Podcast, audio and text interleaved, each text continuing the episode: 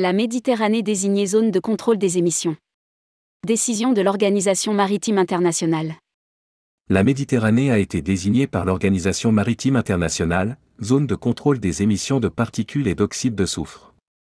Rédigé par Céline Imri le lundi 19 décembre 2022.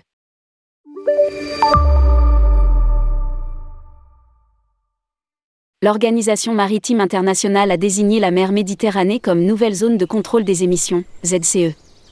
Lire aussi, cruise bashing, à quand une concertation et des actions globales Une fois mise en œuvre en 2024, la ZCE imposera aux navires de respecter des limites strictes d'émissions de particules et d'oxyde de soufre, SOx, ne dépassant pas 0,1%, ce qui entraînera une baisse de près de 79% des émissions de SOx.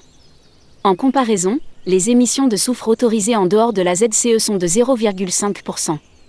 Cette décision de l'OMI vient compléter les engagements pris dans le cadre de la charte croisière durable signée par l'État et les principaux armateurs le 20 octobre dernier, indique la Cruise Line International Association, CLIA.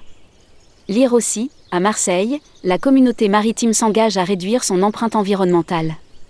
Elle rappelle que plusieurs des engagements contenus dans cette charte anticipaient les réglementations futures induites par la mise en place d'une telle ZCE.